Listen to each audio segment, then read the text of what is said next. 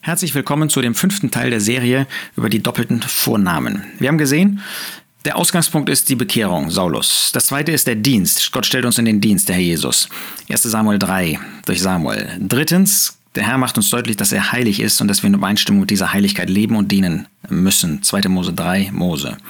Wir haben viertens gesehen, wenn Gott uns manchmal ungewöhnliche Wege ähm, sendet, dann wird er das objektiv erkennbar, auch für andere, wird er das deutlich machen. Jakob, Jakob.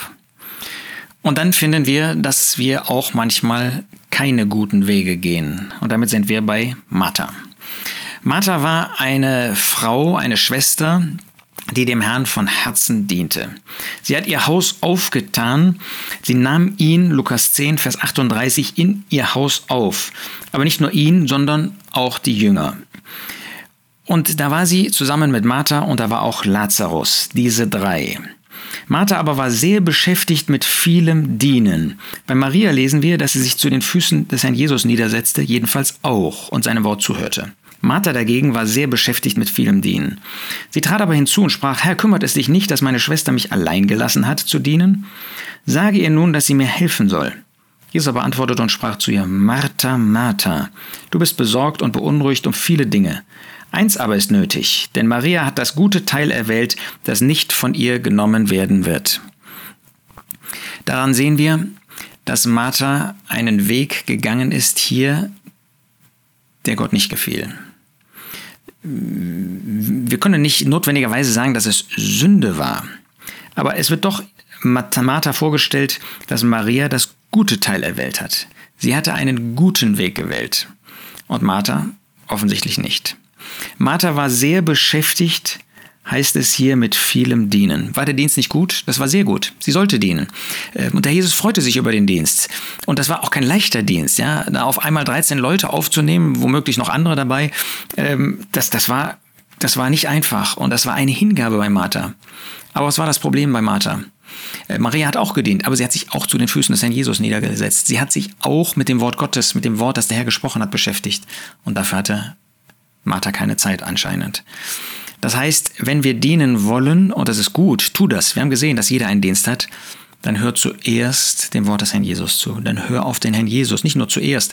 Auch während des Dienstes müssen wir immer wieder unser Ohr an das Wort Gottes lehnen. Wir müssen ihm zuhören, denn er möchte unseren Dienst bestimmen. Das ist Punkt eins. Punkt zwei ist, kann es sein, dass der Dienst zum Mittelpunkt meines deines Lebens wird?